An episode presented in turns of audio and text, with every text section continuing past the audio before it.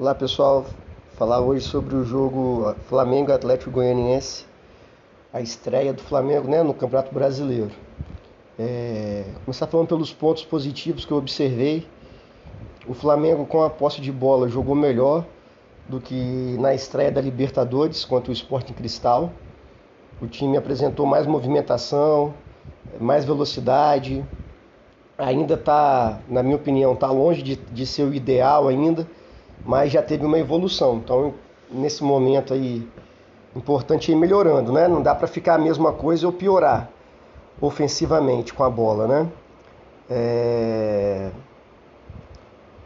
Na transmissão eu percebi lá que o narrador que foi o Luiz Carlos Júnior, né? A gente tem que tomar cuidado com esses caras aí que são anti-flamenguistas declarados, assim, que já sofreram muito com o Flamengo, e esse narrador é um deles. É fazer crítica né, ao trabalho do Paulo Souza, beleza, natural, realmente não está ainda, o time não está jogando aquela futebol que a torcida espera, mas está tendo uma evolução. Apesar de todos os problemas que o Flamengo está vivenciando, todo mundo sabe, eu não vou ficar me repetindo lá, problema interno e tal, mas os caras lá na transmissão falaram que o Bruno Henrique estava jogando de ala, não estava, cara. O Bruno Henrique jogou de ponta esquerda, fechando para o meio. Aí vieram falar que ah, o Bruno Henrique está muito longe do Gabigol. Também não, não foi isso que eu observei durante a partida, não. Eles nunca jogaram, nunca, o Bruno Henrique nunca foi dupla de ataque com o Gabigol, de jogar pertinho do Gabigol. Ele sempre jogou da esquerda, fechando para o meio. E foi o que ele jogou. E essa a posicionamento dele em campo é confirmado. Eu até pesquisei no tem um aplicativo muito legal que eu até recomendo, que é o Sofa, SofaFoot, eu acho. Eu até tenho ele. É... Ele lá dá toda a estatística do jogo, é bem interessante. É... E lá mostra um mapa de calor, você pode ver o mapa de calor do time e de cada jogador específico. Aí você clica no mapa de calor do Bruno Henrique, ele jogou de ponta esquerda. Entendeu? Ele não volta lá na defesa, não. Ele o mapa de calor não mostra nada disso, ele vai até a nossa intermediária de defesa. E, inclusive, o, depois também até vi o, o Mauro César Pereira lá, até comparou o mapa de calor dele nesse mesmo aplicativo na final da, contra o River Plate e no jogo de ontem. Ele ocupou o mesmo espaço do campo. Então, durante, durante o jogo, né? Ficou falando, não, o Bruno Henrique tá jogando de ala. Não estava jogando de ala eu acho que é importante a gente criticar o técnico e tal, mas com crítica do que está acontecendo no campo. Essa aí de que o Bruno Henrique jogou de ala não procede. É... Até mesmo porque se a gente reparar no jogo, o Flamengo joga de dois, duas maneiras, né? Sem a bola, faz uma linha de três, que no caso foi o Arão, que teve que jogar improvisado de zagueiro, Davi Luiz e o Léo Pereira o Mateuzinho sobe para ter uma vantagem numérica no meio de campo ali, ou no ataque. Ele sobe. Aí o Flamengo sai jogando com três nessa posição, com três zagueiros, teoricamente. Que no caso foi Arão, Davi Luiz e o Léo Pereira. Aí se desenvolve a fase ofensiva do Flamengo. Quando o Flamengo perdia a bola, o Léo Pereira fazia às vezes de lateral esquerdo. Então o Flamengo perdia a bola contra o Atlético Goianiense era Mateuzinho de lateral direito, o Arão de zagueiro central, Davi Luiz de quarto zagueiro e o Léo Pereira marcando como se fosse um lateral esquerdo. Certo? Então o Bruno Henrique não tinha que voltar como um ala, não. Ele volta igual sempre teve que voltar para recompor o time, até a nossa intermediária por ali. Tanto é que no mapa de calor não dá o Bruno Henrique nenhuma vez no último terço do campo nosso, no nosso campo defensivo, tá? Então eu queria ressaltar isso aí do que eu entendi do jogo, essa questão do Bruno Henrique aí que na transmissão tá jogando de ala, tá jogando longe do Gabigol, não, cara. Ele tá jogando na posição que ele sempre jogou, tá? É, em relação ao jogo, tecnicamente o Flamengo teve uma melhora, que é o que falta para eu acho que para o time jogar bem são os jogadores melhorar tecnicamente. Não passa nem tanto pela questão tática. É mais para mim é o Gabigol fazer mais gol, acertar passe, porque eu já falei nos, nos episódios anteriores. É, agora, por exemplo, o departamento médico do Flamengo estava falando, o Arão teve que jogar improvisado, porque o Fabrício Bruno, que vinha jogando muito bem, numa sequência boa, dando segurança na zaga, sai no Fla-Flu porque tomou um pisão no pé. Aí esse pisão não gerou fratura, nem entorse de ligamento, foi, foi, foi uma pancada. E o Flamengo, o departamento médico do Flamengo não consegue recuperar. Ele tentou jogar, mas não conseguiu. Outro caso, Gustavo Henrique estava pronto para jogar, no aquecimento sentiu o quadríceps femoral, que é o músculo da coxa. Aonde já tinha uma lesão, quer dizer, não recuperaram o cara 100%, botaram à disposição do técnico, o técnico arma um time contando com esse jogador e no aquecimento ele sente a mesma lesão no mesmo local. Tá errado, né? Tá muito errado.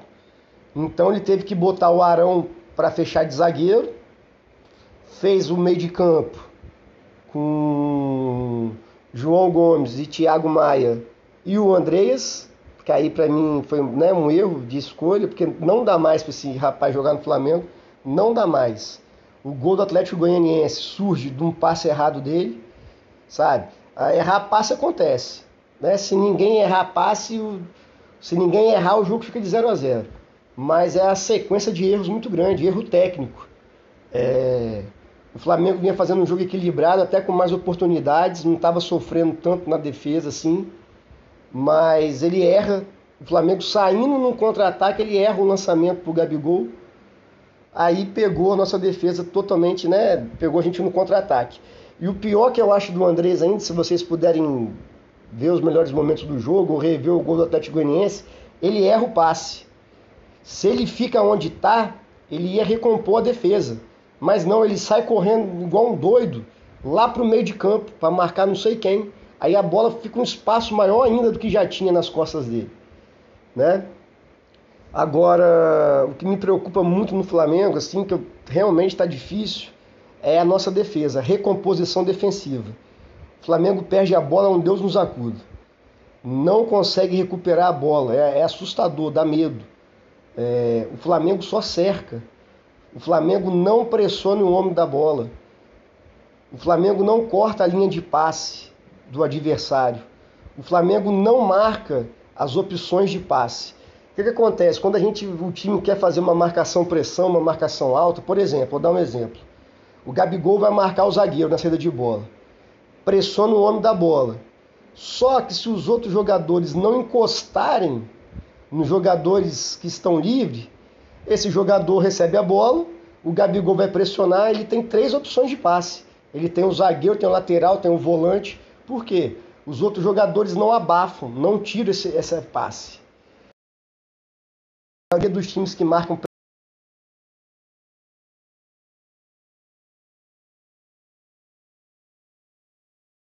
é que esse jogador sofre uma pressão, ele passa a bola para o seu companheiro de equipe e esse companheiro aí sim, ele já vai estar tá marcado. Aí que acontece o roubo de bola. Só lembrar, antigamente o Flamengo fazia isso. Né? Saía, marcava a pressão de bola, marcava a saída de bola do adversário, só que todo mundo já estava marcando um.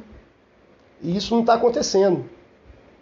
Então o adversário consegue sair muito fácil da nossa primeira linha de marcação, que no jogo lá foi Gabigol, Bruno Henrique e Rascaeta. Aí eles conseguem sair desses três, pronto, pega o time todo quebrado já. E fica um espaço muito grande. Você quer marcar pressão, saída de bola, tem que compactar o time. O time tem que jogar em 20, 25 metros, compactado. A defesa, a linha defensiva tem que subir para abafar o time adversário. Então o Flamengo não está fazendo isso. Então o adversário, seja ele qual for, passa pela essa primeira linha, que é Gabigol, Bruno Henrique e Arrascaeta. Aí vem os dois volantes, no caso, João Gomes e Thiago Maia, e o Andrés também.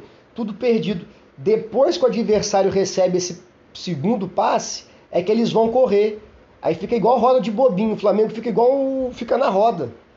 Por quê? Você correr atrás da bola é pior. Você já tem que estar tá marcando o adversário. Aí o adversário sai jogando e fica o time do Flamengo todo perdido em campo. Isso é um erro muito grave que a gente não conseguiu melhorar ainda.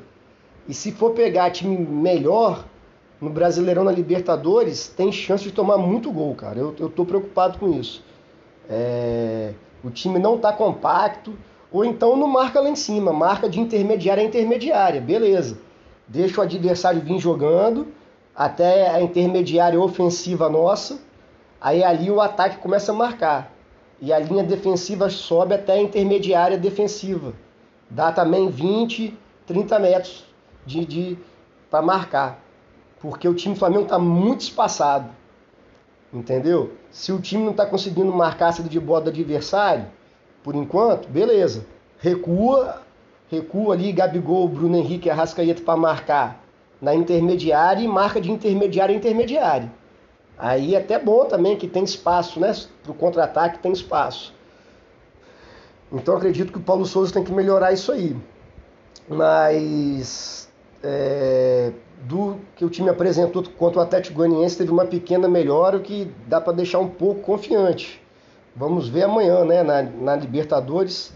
O Flamengo vai pegar o time da Argentina, que é o vice-lanterna da competição, o Talheres.